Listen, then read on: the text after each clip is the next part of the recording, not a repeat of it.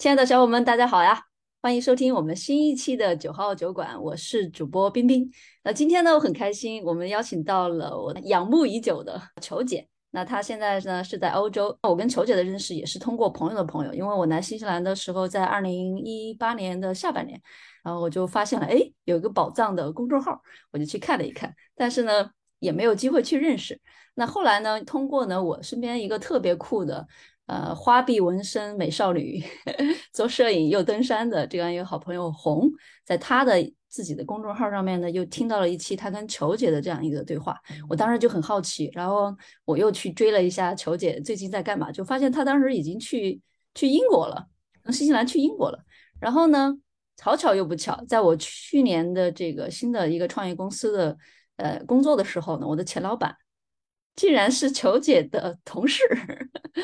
呃，很有缘分。他们当然，这两个朋友都是我来新西兰之后的贵人啊，对球姐也是非常欣赏。所以呢，我自己就看见球姐最近的推送之后呢，就给她厚脸皮的发了一个微信，说：“球姐，咱们能不能聊一聊？”好了，我讲了这么多，先让球姐跟大家打个招呼吧。大家好，我是球姐，也可以叫我中文名字是逸轩，英文名是 Camille。我现在是一名双语创作者。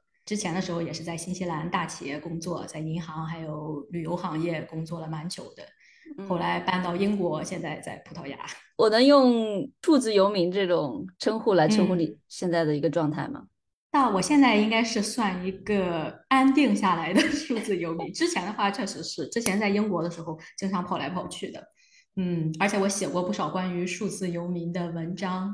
嗯，那为什么是安定下来了？对我感觉我是属于一一个阶段一个阶段的吧，有一阵儿可能就特别想到处跑跑，然后积累点素材来帮助我写作，然后现在感觉我可以沉淀一下了，把之前学到的、看到的东西都写下来。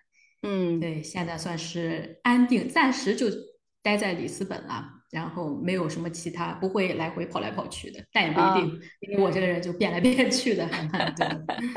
我我听到你安定下来，我当时八卦一惊的是，没有没有，这个安定可能这个意义不一样，是我自己 暂时先不动了，就是先在一个城市先待上一段时间。嗯嗯，那球姐现在你的一个生活状态是什么？比如说你要描述一下自己一天或者一周的一个生活状态，你会怎么样？其实我从一九年开始就是属于自由职业者了，就不用那种朝九晚五的生活，所以我一般会早上去健身，然后四个小时的深度工作时间基本上是写作或者做一些客户的一些写作内容，然后下午中午跟朋友吃个饭聊聊天儿，下午有时候如果我去一个新的城市的话，我会逛逛街啊，逛逛各种景点啊，或者自己瞎溜达溜达。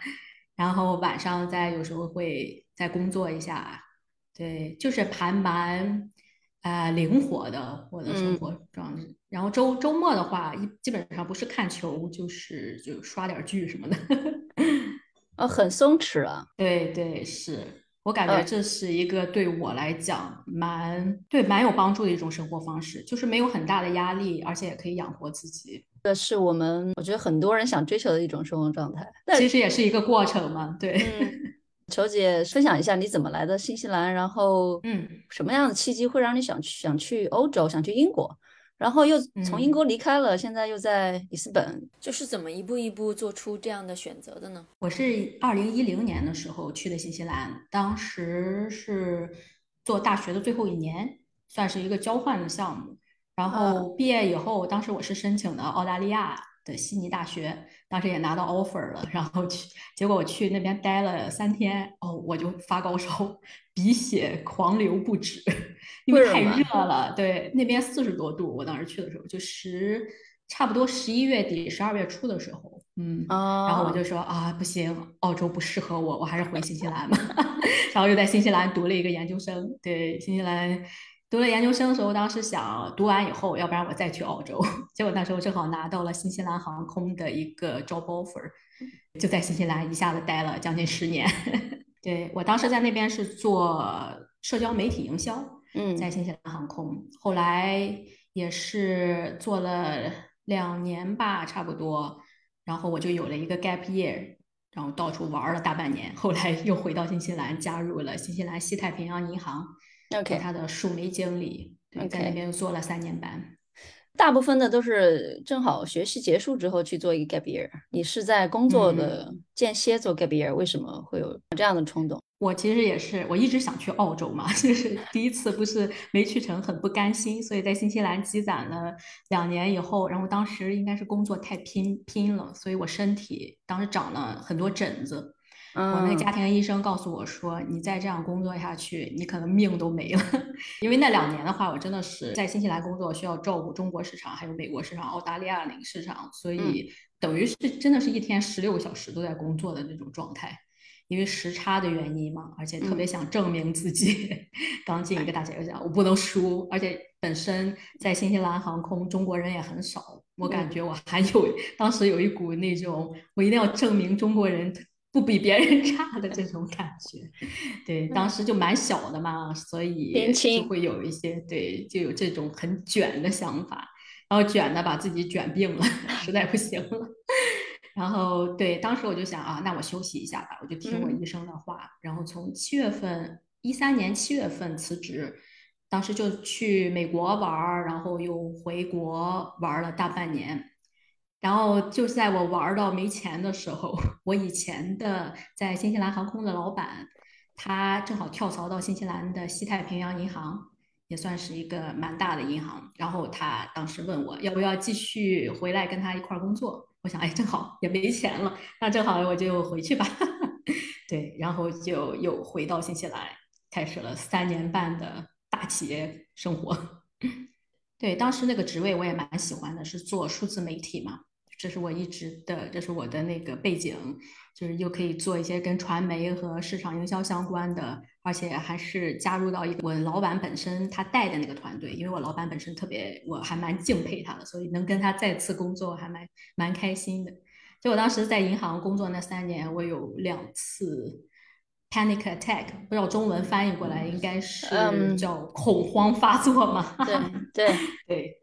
其实身身体有反应的，panic，对，就是会有，啊，是我当时是大哭不止，就不知道什么原因。我从家里走到公司路上，我就突然崩溃了，有一点就在哭。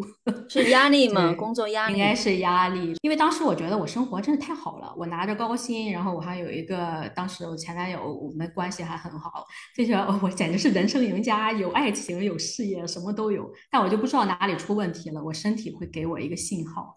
嗯，就是让我就是哭，然后我就去反思，然后当时就觉得，好像我现在做的东西不是我喜欢的，就是我可以做好，但是，但我会很压抑，活得很压抑，就感觉真的是活在别人眼光里的那种感觉。其实大家都觉得哇，你什么都有啦，什么都好。但是我自己心里知道，这不是我想要的生活。可能那是不是那个时候那种满足是外在给你的满足感？然后就是对外界都说，就是包括周围朋友还有家人都觉得，哇，你是现在拿高薪又做到这种高级经理级别，然后就什么都好。所以你会觉得我是不是有毛病啊？我这么好，为什么我还这么难受？所以就会反思自己，就是那那几年过得还蛮痛苦的，就是等于是二十岁末的那几年，可能也是很多人都在二十岁末的时候会有存在主义危机。我感觉那时候也是，就会去想我为什么要做这个，我到底怎么了？就是这种感觉。哎，我发现你的这几次的调整是身体给你的这种反应非常的明显哈。真的是，我就感觉，因为我看过一些书，他会讲，就是人的大脑分两边，一个是左半球，一个右半球。左半球是控制你的理性思维，我们现代人很多都会用左半球去思考问题。就像刚才说的，包括在大企业啊，然后有事业有爱情，那你的理性肯定会认为，对，这就是我要的生活，这就是很好的生活。但你的右半球它是控制你的，就像直觉啊、感情这一方面。它其实接收到的信号要比左半球接收到的信号要多，但是很多时候我们应该就是去听，就有点像那个俗套一点的话，就是 follow your passion 什么的。这其实是你右半球会给你的信号。所以当时我就觉得我还蛮幸运的，就是我可以注意到我身体的问题，然后我就会去反思到底是怎么回事儿。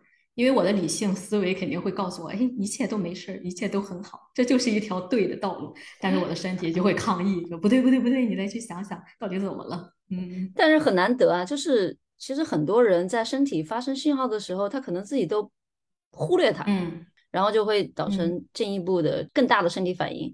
那你的话，你身体有这样的反应的话，你会你会自己去去反思。我当时就开始做冥想，当时应该是一六年还是一七年开始做那个 transcendental meditation，啊，超越冥想。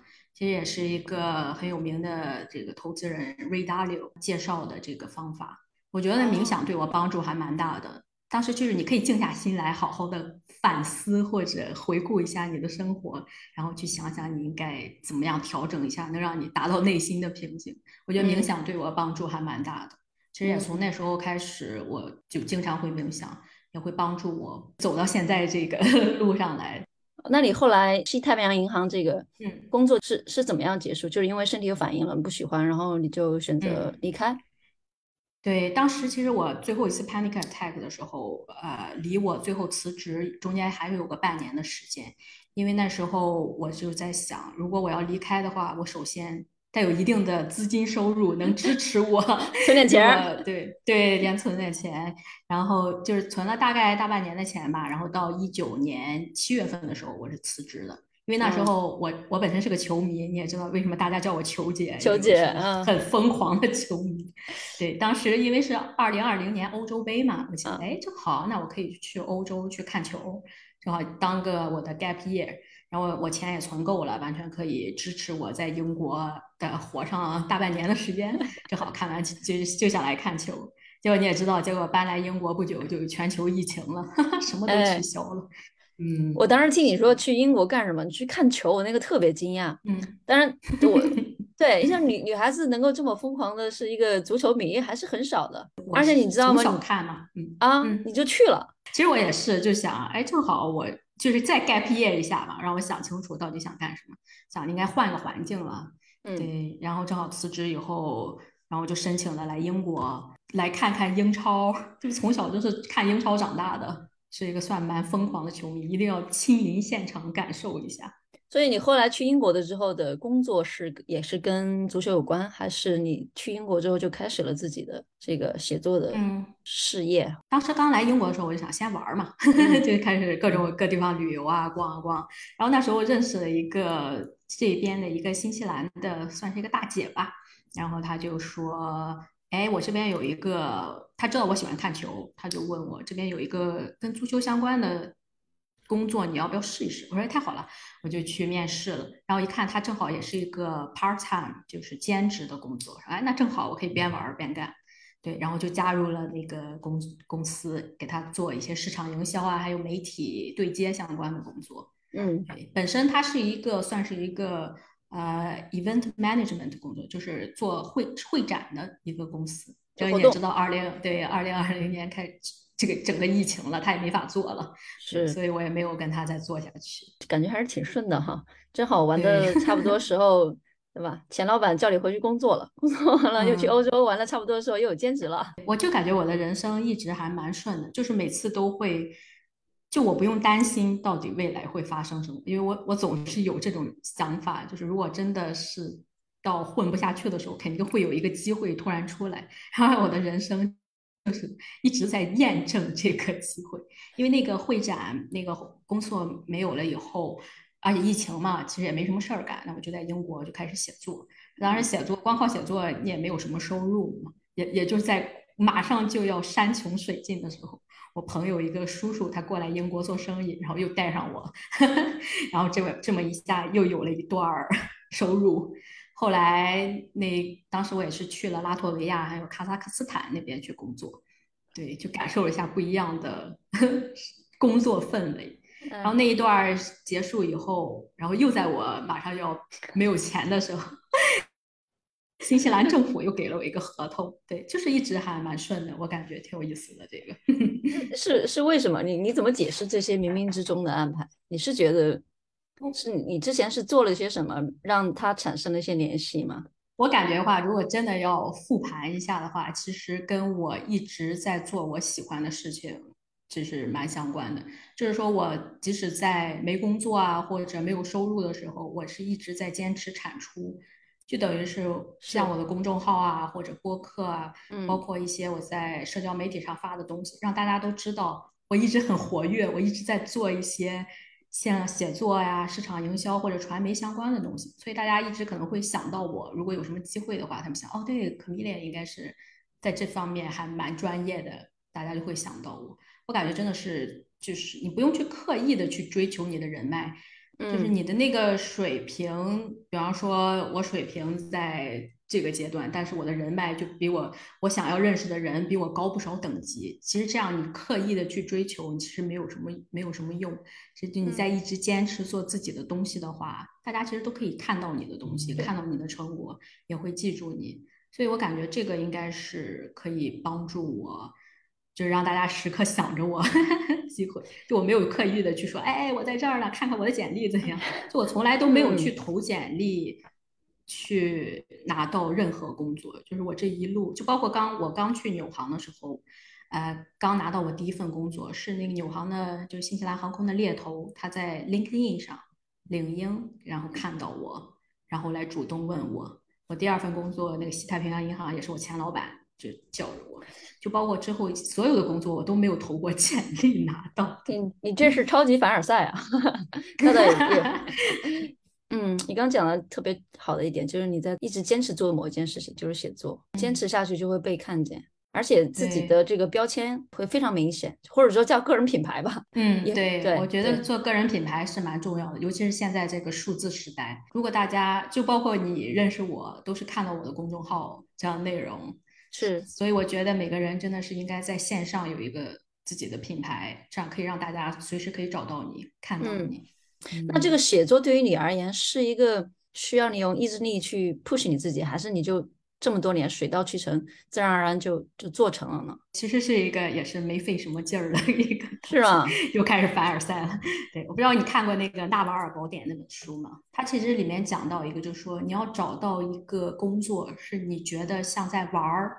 别人觉得是个苦力的东西，因为只有这样，你才可以不费吹灰之力的坚持下去。那别人如果是需要用意志力跟你竞争的话，那他们完全没有没有竞争力。其实我感觉我是蛮幸运的，因为我是从小学的时候我就出版书了，然后我是知道写作就是我的一个 人生目标吧，算是也算是一个 talent 吧，天赋的东西，算吗？我感觉我倒没有天赋，因为我读我的东西，我觉得跟别人比，哇，真的写的，就是没有达到我想要的那种那种水平，就跟大师比，就包括跟现在很多当代作家比，我完全没有竞争力。但是我有这份热爱，而且我知道，我知道我现在还还年轻，所以如果二十年以后我能达到他们那个水平，那也不晚。我就觉得，反正这是一个我喜欢的东西，就是随着时间的。打磨，我肯定会越来越好。只要我每天去写，我每天去练习，所以我知道我肯定会达到那个地步。虽然现在还没有，但我觉得有，我就蛮乐乐观的一个人。我特别赞同你那个点。我们平常选择一些工作也好，事业也好，或者方向也好，其实很多时候我们能做好，但是很可能花了很多精力才做得好。不是说你做不好，你是可能要付出很多。但是有些事情很可能是你就是很轻轻松松就能做到好的那个标准。就我们生活中很可能要去找到这个这这个轻松的事情，很可能就是我们的天。因为我最近在跟朋友做一个职业的 呃规划，他做职业规划师，我们就有在聊。他他觉得就职业规划师的工作是干嘛？就是帮你去找到这个职业个性，就能够很轻松的去达到一定的这个高度。对我其实是用的是两个人，他对我影响还蛮大的。一个是 Tim Urban，他有一个他写了一篇博客，就是。How to find your career，就是如何选择你的职业。他，你可以用那个他写的那个方式来看一看。他对我那个影响还蛮大的。然后另一个就是 Jordan Peterson，叫乔丹·彼得森，他写《人生十二法则》的。之前我有参与他那个《人生十二法则二》的翻译，现在已经都在国内出版了。他有一个一个项目叫做 Self Authoring，就是自我写作。嗯，他我感觉那个东西。真的是写起来特别的痛苦，而且会花费很长时间。但是，一旦你做完那个以后，你真的可以对自己有一个特别清晰的认知，知道什么是适合你的，以及就我感觉，你如果在自我层面，就是你有了一个很清晰的自我认知以后，其他问题自然而然也就解决了。感觉这两个小练习都还蛮推荐做一下的，好，看看自己到底喜欢什么。嗯，我把它放到 show notes 里面。让那个对小伙伴们看一看。那聊聊你的写作呀，公众号和你的播客吧。现在在做的一些事情，我知道你是持续的有一个公众号，是你想囤。我看你每周都在发，哎，对，每周都在发，每周在发浅谈什么什么，特别有意思。然后我那天就问了你，说是什么让你坚持能够发的？然后你就说我不写出来不舒服。是。对，我就感觉我还是一个表达欲蛮强的人，就我一定要去写。我日记已经写了二十多年了，我就从小写日记，有二十多个日记本儿。对，就是我肯定会写，我就是会找到一种方式来抒发自己。嗯嗯，要不然会很难受，很痛苦。嗯，我看你的公众号里面基本上都是分享你每周的所思所想、听的播客，或者是学到的一些新的东西。这个要花你多长时间？每每周的这种学习啊，或者是输出？嗯，我还是蛮喜欢看书，然后听播客的。有时候我就在外面逛的时候，我会听播客。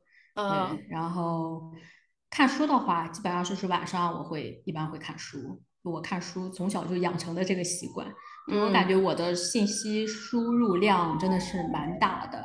就输入以后，你肯定会有一个想要一个渠道去输出一下，所以我感觉这个是只是一个蛮顺的一个过程吧。嗯，既然有了输入，你肯定要去输出一下。输出有时候我就自己写在日记本上，或者就发个微博啊，然后最后再整理成公众号。包括我从去年开始开始就是着重英文产出，嗯，因为就毕竟我现在是就在国外生活嘛，所以需要一些。讲英文的人知道我在干什么。如果一直用中文输出的话，他们也不知道我在干什么。所以我就开始做英文播客，写英文的 newsletter 邮件订阅。好像还出了英文的书，对不对？对，那时候是疫情的时候，实在是闲的没事儿干，就三十天写了一本小说。对，总结一下我的生活，是一个虚虚构小说，是关于一个留学生在海外的心路历程的一本书。比方说，面对像种族歧视啊，包括一些女性会面对的性方面的一些东西啊，还有就是个人成长，还有文化认知这一片，就身份认同感的关于这方面的小说，是以自己为原型来写的，还是说？我感觉应该是百分之五十，百分之五十吧，应该百分之五十是基于我自己的亲身经历，其他的就是杜撰的。那你在英文写作的时候是怎么样去突破语言的障碍的？就我其实是个很会自洽的人，就是我就想，哎，英语是我第二语言，那我写的再烂，我也有借口可以说，哎，反正英语不是我母语，我写的烂，你就 take it 吧，就是这种感觉，蛮厚脸皮的一种状态，然后我就发表了嘛。嗯，让我当时是找了一个英文编辑帮我把整个书编辑一下，因为我知道我的水平，如果直接靠我自己这么写出去，肯定是各种语法错误啊，或者这个用词不当啊，所以当时找了一个英文编辑，因为现在很方便嘛，你在网上都可以去一些各种网站找一些这种自由职业者的翻翻译啊、编辑，然后帮你来做这个。所以当时出书，因为它是一个，我是参加了一个我很喜欢的主播的一个活动。他说三十天之内写一本小说，我当时觉得这怎么可能？别人都是两三年才能写一本。然后他说你其实可以试试嘛，就是每天固定写多少字，每天固定写两千字，其实到三十天以后你就可以有一本小说出来了。然后我就想啊，那我就试试吧，反正闲着也没事儿干，疫情隔离在家，对，结果试试还真的是可以的。就有时候很多是觉得是大脑限制了我们，有时候你想哇写小说不可能。三十天更不可能，但是你一旦每天你去做的话，其实发现其实还蛮简单的。嗯，好像还有另外两本书，对不对？另外两本就中文的，算是我的有点像呃游记自传之类的。嗯，一个是写我在新西兰的九年的生活，然后一个是写英国的生活。因为对英国我也离开英国了嘛。在英国生活两年，那时候还蛮有感触的，正好是在疫情之下，所以写了很多东西，然后把它做成本书。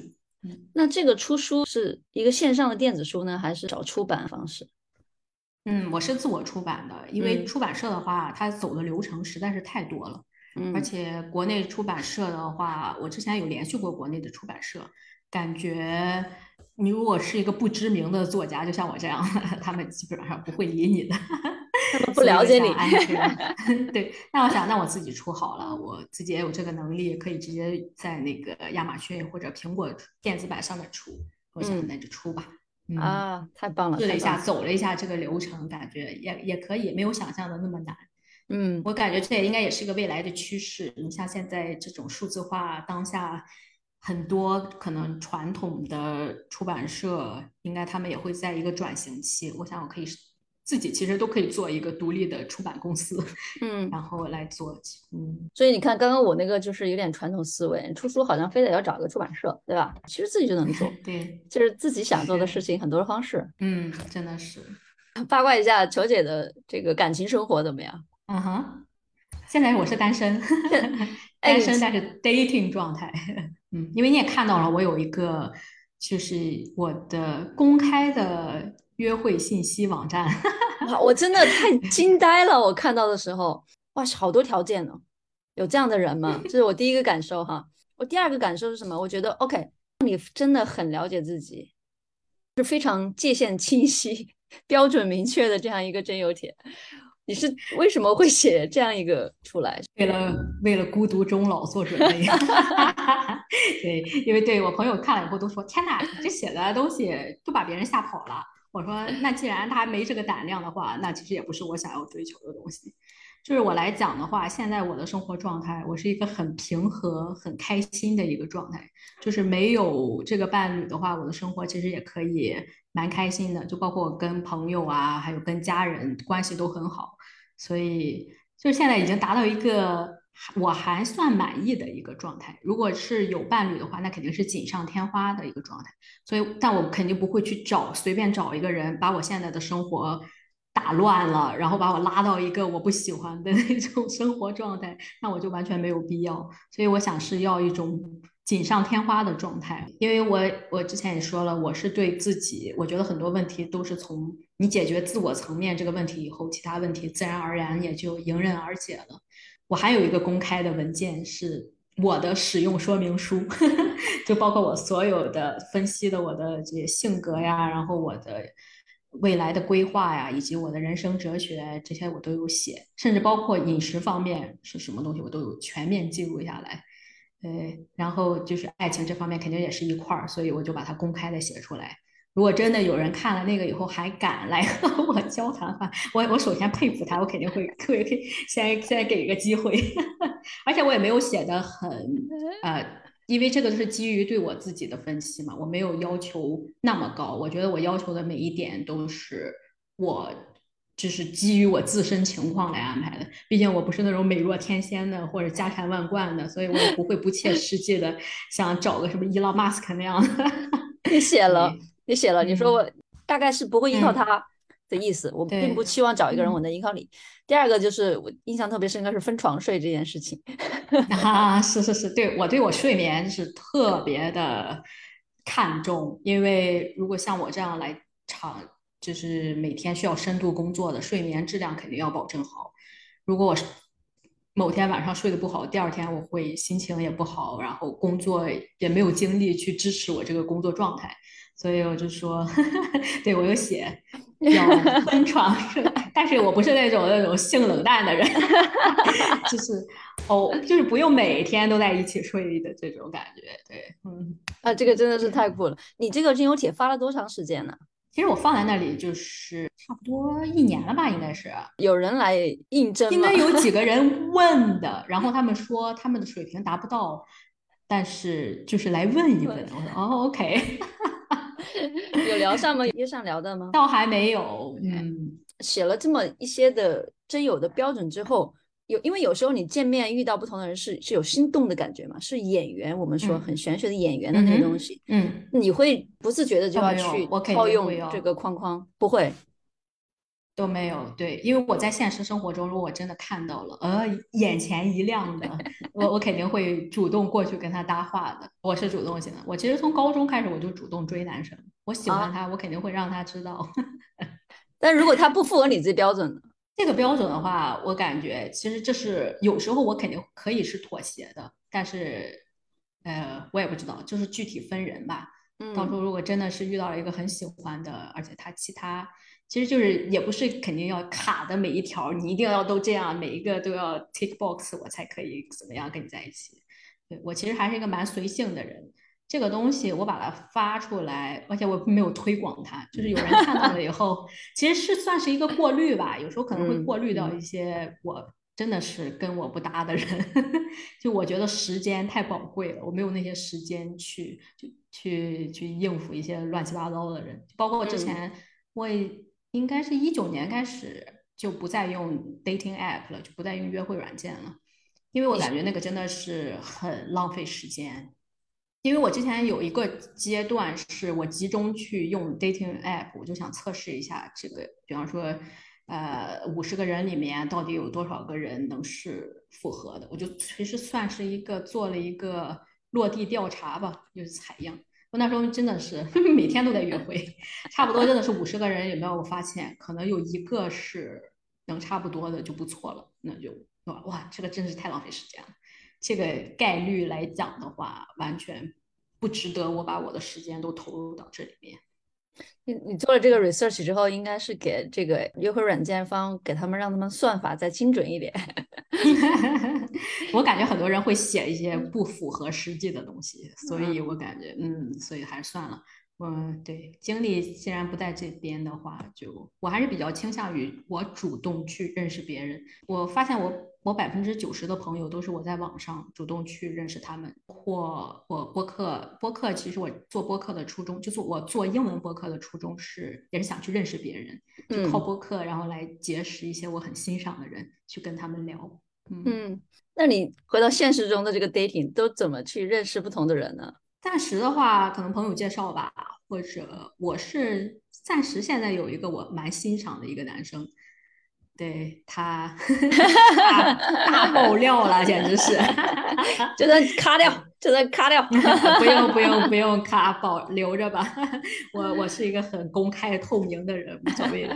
对对，而且他他不听中文播客也无所谓。对，感觉就是吸引力法则哈。其实我们俩认识还蛮有意思的，是 Tim Ferris，不知道你知道吗？是的，Tim Ferris，嗯，他推荐过我喜欢那个男生的一个产品，因为我那个男我喜欢男生是一个创业者，他做了一个网站，然后对 Tim Ferris 推荐他的东西，我就去他网站看了一下，然后顺便注册了个账号，就这么认识了。妈呀！对，然后后来又在葡萄牙见了，相见以后聊聊的还蛮开心的，嗯，现在算是一个。就是朋友状态吧，我因为我们俩现在都是在 focus 在自己的事业上，所以看看了，谁知道后来会发展成什么？对，嗯，我看到你在公众号上说，你现在比较 focus 是在 Web 三点零，还有嗯，大概就是去中心化的这些数字货币上面。对。我其实是从一七年的时候开始接触比特币还有区块链这个东西，因为当时我前男友他是挖矿，对，就感觉我生命中贵人蛮多的。如果不是他的话，我应该不会对这个有这么大兴趣。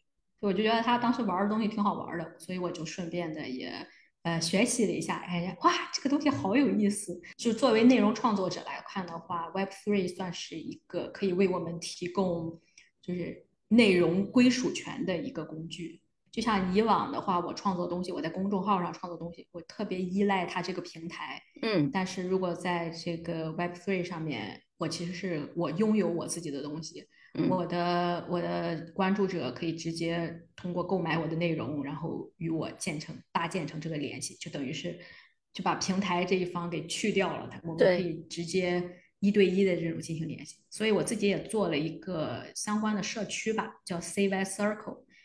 嗯，就是如果朋友加我这个社区以后，可以拿拿到一个 Pull Up 的 NFT，然后用这个可以预约我的时间，跟我一对一的聊天。我也是在实践，因为都在说 Web Three all about community，就是现在就是社区社群，大家都在谈这个问题，所以我现在也是在做一个实实践嘛，嗯。现在都是在哪些平台上面呢？现在的话，我都是在 Discord 上开的社群。毕竟是在海外，如果你说一些什么东西的话，国内一些平台肯定会把你禁掉的。所以我就想，应该对自己搞一个不受这种言论自由限制的平台。我想现在暂时来看的话，Discord 算是一个比较完美的方式。但谁知道后以后会怎样？可能以后再慢慢探索吧。现在等于是有这个平台，就是聚集了一些免费的用户，还有一些付费用户。付费用户他付费以后，他可以用比特币或者 Ether 这些数字货币来支付，然后会给他们发一个就是欢迎的 onboarding 的邮件，然后他们可以领领取这个 pull up 的 NFT，然后到时候和我预约时间，我们一对一的交流。有时候我也会做一些社群活动吧。前一阵跟那个我们都认识的 Louis 红，我们做了一个线上的讲座，就分享一下作为内容创作者我们的这些经历。对 对，就感觉还蛮蛮有意思的。我感觉能跟我的关注者就取得一个一对一的这种交流，我还蛮开心的。嗯，但我真的我知道我时间有限，我不可能跟每一个 关注我的人都进行一个一对一交流，所以我就。设置了一个付费的门槛儿吧，算是。你都是从哪些管道来获取一些收入呢？除了这个你刚刚说 Discord 的这个平台，其实我是作为一个算是 freelancer 的 content creator 嘛，就是一个自由职业者的创作。有时候我会接一些客户的合同，帮他们做一些博客啊方面的写作上面的东西。哦，对。但这个，然后就是对啊，其实大部分还是在。等于是在区块链、比特币这一块儿，因为我还蛮看重这个技术的。嗯，其他的话就是投资啊，就包括实体投资这一块儿，就我的收入来源会很分散，因为我觉得，毕竟我现在不不做全职工作了，我需要有多方面的收入来支撑我的这个生活方式。在这个过程当中有焦虑吗？就像我刚才说的，我每次就是山穷水尽的时候，总会有一个机会出来。对我，因为现在已经我也不焦虑了，我就过好当下就好了。我知道我是蛮幸运的一个人。我觉得这个跟我早些时候在麦当劳打工也有关系。就我刚去新西兰的时候，我上学，当时课业我感觉也蛮轻松的，那我就去打打工，体验一下生活。然后当时发现，哇，在麦当劳做的简直是。得心应手，我就感觉，如果真的哪天活不下去了，那我直接去麦当劳打工，我也可以养活自己。所以我就觉得，就你年轻的时候就做一些像这种有点像苦力的东西吧，就你就会有一种自信，觉得那未来面对什么东西，其实我都可以应对下去的。因为就是你实在是走不下去，你都可以去餐馆打个工，也可以让你活下去。所以我就觉得以后我都没什么恐惧了。那既然现在 走不下去也无所谓。那你接下来未来有什么样的计划？我应该不对未来做计划，因为我感觉世界世界变化太快了。就以前就包括我刚才讲的，我打算了好几次我要去澳洲，结果每次都去不成。就从那时候开始我就放弃计划了，我感觉总是计划没有变化大。就包括来英国看球也是，我说啊，我规划的好好啊，来英国以后要怎么看球？结果疫情突然来了，什么都没有了。就我感觉我好像花费了很多时间在错误的上面，就我就会规划的特别好，特别好，但是生活往往就会给你一个惊喜，把你这些计划全都打断了。所以我现在有点随遇而安吧，算是。我知道我的大方向是什么，就是我的终极目标其实还是要做一个好的作家的。就是中文、英文都是可以达到一个我想要达到的一个程度，所以我现在就聚焦在慢慢的就磨练我这个技术方面吧，就包括不断的产出，每一次能比前一次更好一点，这样我就满意了。至于未来到底怎样，我就不做 不做打算了。现在你这个心态超级平和的，超级好，就是真的是在当下。其实这是也也分人吧，应该是我感觉还是和性格有关。有些人他如果不做打算的话，他可能会很难受。嗯，那像我这种比较就自由一点、乐观一点的，可能做规划反而对我会给我带来更大的焦虑。哎呀，太好了！如果我们有些小伙伴想要跟你一样成为这种自由职业者，或者是所谓的数字游民的话，你有什么样一些建议呢？嗯，建议这个。我一般还蛮抗拒这个的，因为我感觉真的是每个人都有自己不同的路嘛，就是需要找到自己的属于自己的一个方式。我感觉有时候很多去盲目的聆听别人的建议，反而会让你就是感觉他们一些东西像是噪音一样，反反而会让你看不清你自己本该走的道路。但我感觉大家可以多了解一下这方面的信息吧，就是看看不光看好的一方面，也看看不好的一方面。像数字游民这种生活方式，很多人觉得呃哇太自由了，想去哪儿就去哪儿。但是你也可以看看不好的一方面，就是你有可能你没有没有固定的朋友，而且包括恋情也是，因为你搬来搬去的，就是不稳定嘛。而且每次到了一个新城市，等于是要从头开 始，还蛮难的。你需要从头开始找找超市、找餐厅、找这个健身房。嗯，所以我说我现在开始有点安 安稳下来了，因为我已经有点累了，就是这种重新开始一切的状态。嗯，对，我觉得可以从两方面多多从信息获取方面多看一看，看看到底是不是适合自己。有时候别人可能看一些社交媒体上发的东西，觉得哇太光鲜亮丽了，但其实那些都都不是真实的东西。我 经常跟我社群的小伙伴说，你别看我现在就是，反正就光看社交媒体来讲的话。感觉生活过得不错，其实有时候也是会会哭啊，会有压力啊，或者怎么样的。对，上次我跟一朋友聊天，他说劈柴喂马，柴也不是那么好劈的，马也不是那么随便喂一喂就好了，喂马也挺繁 琐的。是是，对 对。之前我在葡萄牙去做一个音乐节，当时也是哇，就每天感觉好好酷啊，每天和摇滚明星在一起，就是跟他们跑这个地方跑那个地方，但是真的是好几天睡不了觉。就是每天把人榨干的那种感觉，虽然表面上看着真的是很酷，和明星一样到处到处游走演出，但是背后真的是蛮心酸的。也是种体验吧，也是种体验吧。是是是，嗯嗯，其实都是要去多了解下自己。刚刚核心的这个点还是把自己这关过了，做自我探索。但真的是挺难的，秋姐，就是需要时间、耐心。对。对，很多人就是包括我自己也是，就是你刚刚好像开开启了一点点自我探索的旅程，会发现哇，那里面一片黑暗，太难了。然后你想的放弃了，我宁愿放弃这个去承受其他的苦，生活中的苦。我感觉就是有时候有人说我有勇气，我感觉其实不是，就是我觉得如果我现在不承担这个苦，那以后的苦会比这个大放大很多倍，我肯定承受不来。我就会很害怕，所以说就逼着现在赶快把这个自我层面的东西先解决掉吧。真的是花费了差不多差不多十年吧，就是慢慢的自我探索的一个过程。包括现在我还是在自我探索，我觉得我还没有完全了解自己。我觉得这是一辈子的一个 工作。对你刚刚说你有一本自我使用手册，嗯，这也是我第一次听到，能写出这个来的。发给你。你花了多长时间去写这个？其实也是一个迭代的过程吧，就是等于是可能应该也是去年的时候，就就疫情期间，我写了很多东西，实在是闲的没事儿干。对，就是写第一个版本，可能就稍微列出一下我的一些目标，我的一些价值观，然后就慢慢迭代。后来做了一些心理测试，然后包括做那个乔登·皮特森那个心理心理学教授的他的一个自我认知的项目。就慢慢的往里面加东西，这个这个东这个文件其实一直是在不断更新的。我有时候想起来，哦，对我对自己又有一个新的认知，那我就加到里面。它写下来，这些都是对，这些都是公开的嘛，我就放在那儿。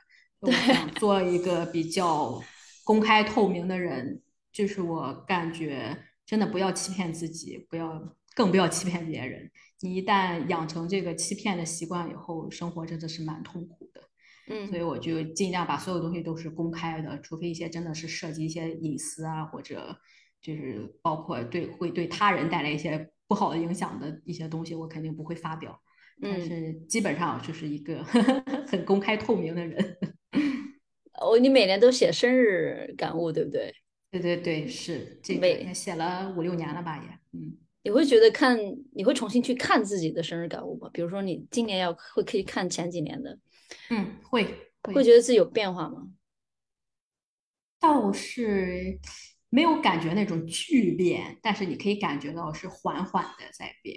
我感觉现在还是一个在积累量变的过程中，可能哪一天就突然质变了，谁知道？对，但现在看我，因为我从小就写日记嘛，现在看我高中的日记，我就感觉天呐，这这是我吗？就完全不认识了，感觉真的是完全变了两个人。嗯，你去欧洲的时候，你的日记本会带着吗？二本？啊，没有没有，很多我现在都写在网上了，哦，就包括我那个使用手册也是，就是我每年会写我的年终总结，应该是也是从哎，应该从高中开始写的吧？对，从高中就开始写年终总结，对，是为了写作文。自恋了。对，那时候就感觉，哎，我觉得是应该总结一下我今年过得怎么样，嗯就可以看出那个变化。感觉就从青春期一直到上大学，包括二十岁出头，就很迷茫那个状态。有时候感觉天呐，矫情死了 青春的状态就是迷茫的味道。嗯就蛮有意思的。看这个，那你接下来在葡萄牙会学葡萄牙语吗？暂时不是我的一个首要任务，就因为里斯本来讲的话，里斯本现在算是一个数字游民的首都了，算是真的是是各到处都是。我觉得这边数字游民啊，包括一些创业者，就巨多的人，每天都有活动，你肯定不会感觉到无聊的。很多从美国、英国搬过来的，因为这边天气啊，包括吃的都比较好，而且能比美国、英国便宜很多。所以基本上大家都是用英文交流，有计划暂时没有学的。说了这么多，我们今天的这期节目就到这里啦。我们非常感谢球姐跟我们分享她的生活的所思所想，还有关于自我探索的这一路历程。如果你想要多去了解球姐的生活状态，你可以去 follow 她的公众号。你还有小宇宙的播客，对不对？理想屯，理想对屯之前停了很久了，但我现在最近准备重新开始。嗯，好，我们今天还会把球姐给大家分享的几本书，推荐的几本书呢，也放在 show notes 里面，希望大家有空的时候去看一看。如果你对球姐有什么好奇，或者对于数字游民有什么的问题呢，你也可以在我们的这个留言板给我们留言互动。那我们下期再见喽，谢谢球姐，谢谢你，好，拜拜。拜拜。